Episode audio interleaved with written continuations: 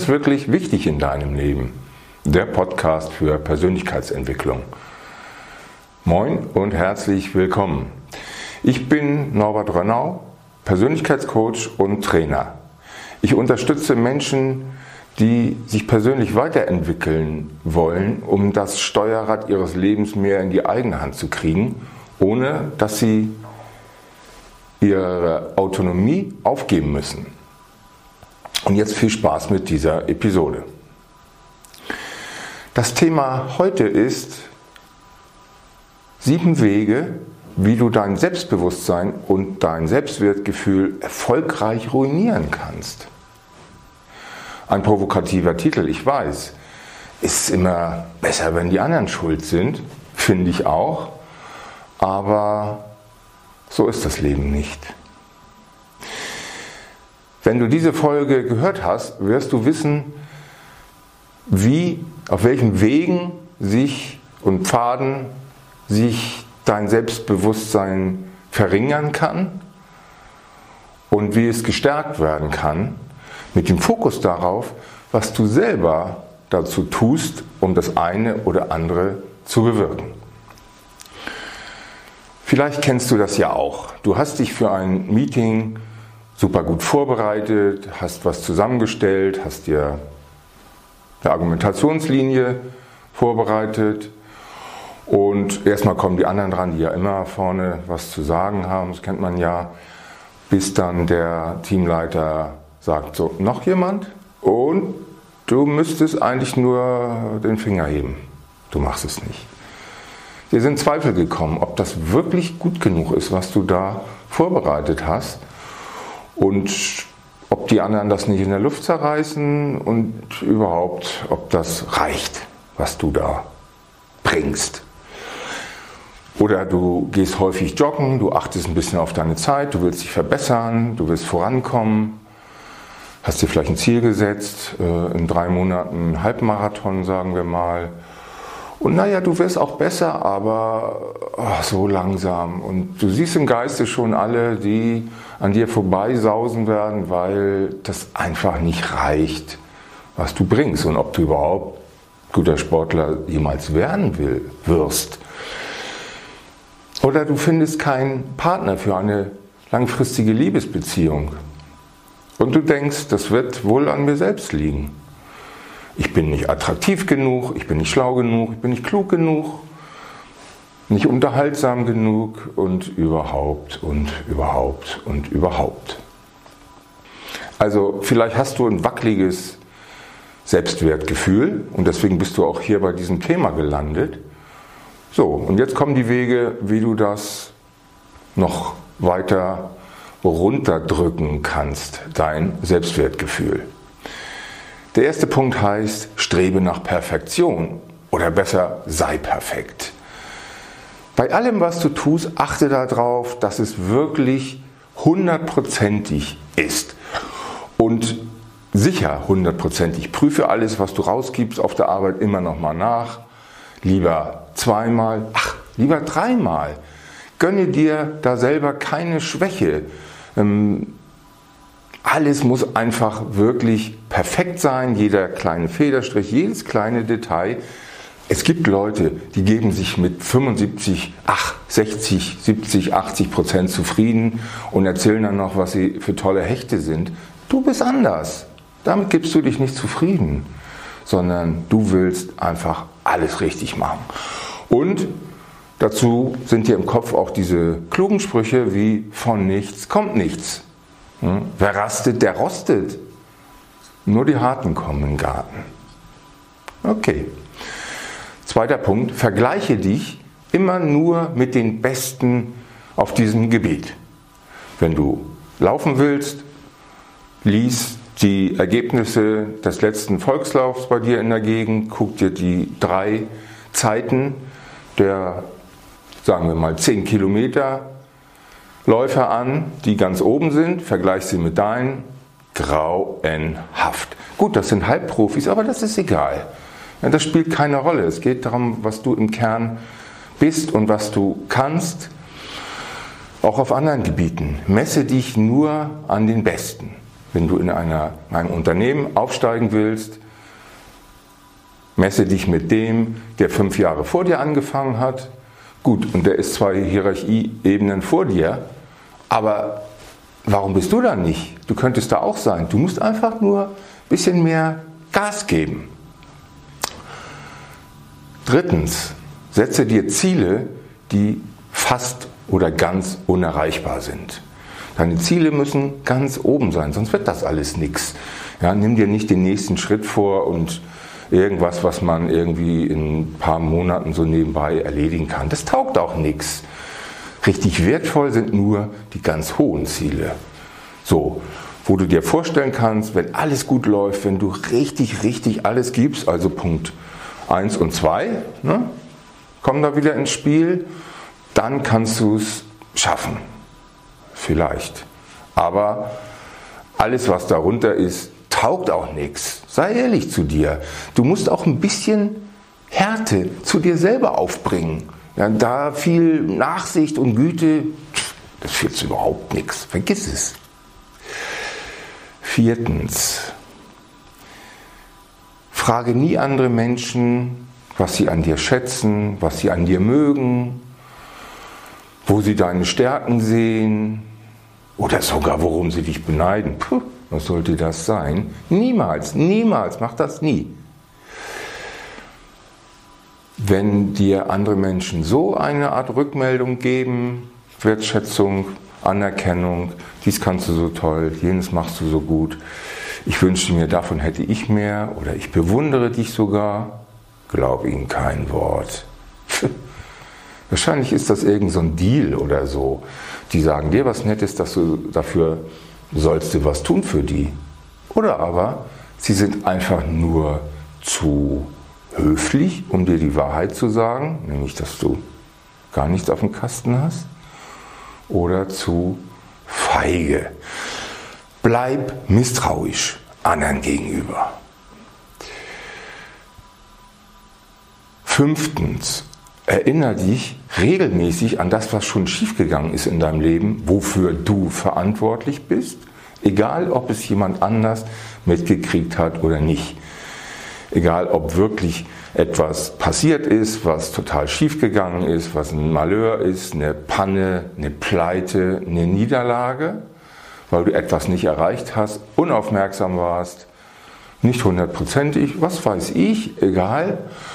Oder ob das nur Dinge waren, die in dir passiert sind, also wo du dich selber einfach verglichen hast mit dem, wo du hin wolltest oder erschrocken bist darüber, wie blind du manchmal bist oder wie doof. Ähm, dazu können auch Sachen, also Ereignisse gehören, die dir richtig peinlich waren oder wo du dich geschämt hast. Das gehört manchmal auch dazu. Und mach dir eine Liste am besten, damit du das nicht vergisst. Mach dir eine Liste deiner Niederlagen.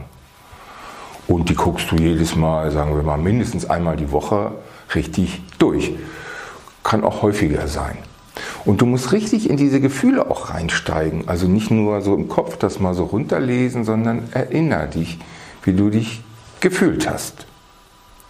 Weiterführen kannst du die Liste auch, indem du jetzt schon mal ausmalst, was du noch alles vergeigen kannst in Zukunft. Und die nächsten Sachen, die anstehen, die früher schon mal schiefgegangen sind oder wo du unglücklich dich verhalten hast oder einfach nur das Gefühl hattest, ich kann das nicht, ich kann das nicht. Guck mal in die Zukunft. Das könnte doch wieder passieren.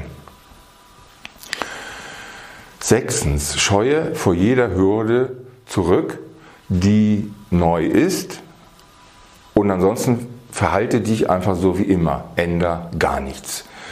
Schwierigkeiten in der Vergangenheit, ähm, wenn die wieder sich wiederholen, Aufgaben oder Termine oder einfach Gelegenheiten, auch im Privaten, ähm, Verhalte dich immer so wie damals, als es schon nicht geklappt hat, änder bloß nichts. Und wenn es neue Aufgaben gibt, Herausforderungen, Sachen, die unbekannt sind, unklar, die du jetzt nicht einschätzen kannst, wo du keine Kontrolle drüber hast, versuche es lieber erst nicht. Halte dich einfach an die guten alten Sprichwörter. Habe ich schon immer so gemacht und habe ich noch nie so gemacht. Dann klappt das auch. Siebtens, erinnere dich mal, was du an Botschaften schon in deiner Kindheit von deinen Eltern zu diesem Thema mitgekriegt hast. Situationen, wo du ausgemeckert wurdest von deinen Eltern, weil du irgendwas verbockt hast, weil du nicht gut genug warst, weil du dich daneben benommen hast, was immer. Erinner dich, tauch da mal ein. Du kannst ja auch mal ein altes Fotoalbum wieder herholen. Das hilft manchmal. Und ähm, da kommen auch so Sätze vielleicht dir in den Kopf, die nie so direkt ausgesprochen worden sind, aber wo du doch etwas mitgekriegt hast, was dir sagt, dass man mit dir einfach nicht viel Staat machen kann und dich lieber hinterm Rücken versteckt bei der Familienfeier. So, das waren die sieben Regeln. Und jetzt weißt du, was du selber dazu beitragen könntest oder kannst, um dein Selbstbewusstsein und dein Selbstwertgefühl richtig in die Knie zu zwingen. Und vielleicht hast du auch schon manches entdeckt in dieser Auflistung, Sätze, die, der, ähm, die du kennst oder benutzt innerlich oder die du hörst einfach in dir, eine, ja, eine Stimme. Und wenn du dich jetzt fragst, warum du dir dieses ganze Zeug anhören sollst und was Norbert Rönnau dir hier eigentlich erzählt, weil es hilft nicht weiter, es hilft dir doch sehr weiter. Weil du musst einfach nur das Gegenteil tun von allem, was in diesen sieben Regeln enthalten ist. Falls du jetzt aber auch denkst, das sind eigentlich alles äh, ganz gute Ideen gewesen, und du hättest da auch schon mal drüber nachgedacht, das genau so zu machen oder so ähnlich. Und jetzt könntest du die Anleitung benutzen und das auch alles umsetzen. Okay, dann hast du ein wirklich ernsthaftes, großes Problem. Sprich mit deinem Arzt drüber oder schreib mir eine Mail. Wenn du dich eben erinnert hast an Merksätze, die du früh gelernt hast oder dir diese Sätze des inneren Antreibers, wie ich den genannt habe, bekannt vorkommen, dann ist das ein guter, ganz guter Hinweis darauf, wie sehr wir auch als erwachsene Menschen noch von Erlebnissen in unserer frühen Kindheit geprägt sind und wie die heute oft noch gelten. Das ist uns meistens nicht so bewusst. Das ist das Problem daran. Man kommt mit dem Verstand alleine da nicht hin. Wir müssen sozusagen im Erleben oder in einer inneren Achtsamkeit eine Etage tiefer steigen. Das ist etwas, was ich in meiner Arbeit im Coaching oft tue. Und das geht auch ziemlich zügig, sage ich mal, um zu erkennen, wo du eigentlich stehst und was du erstmal mitgekriegt hast. Jeder von uns ist auf ein bestimmtes Gleis gesetzt worden erstmal und von da aus fahren wir auch los. Und oft ist es so, dass Menschen dieses Gleis fahren immer und äh, auch den Eindruck haben, es gibt eigentlich kein anderes.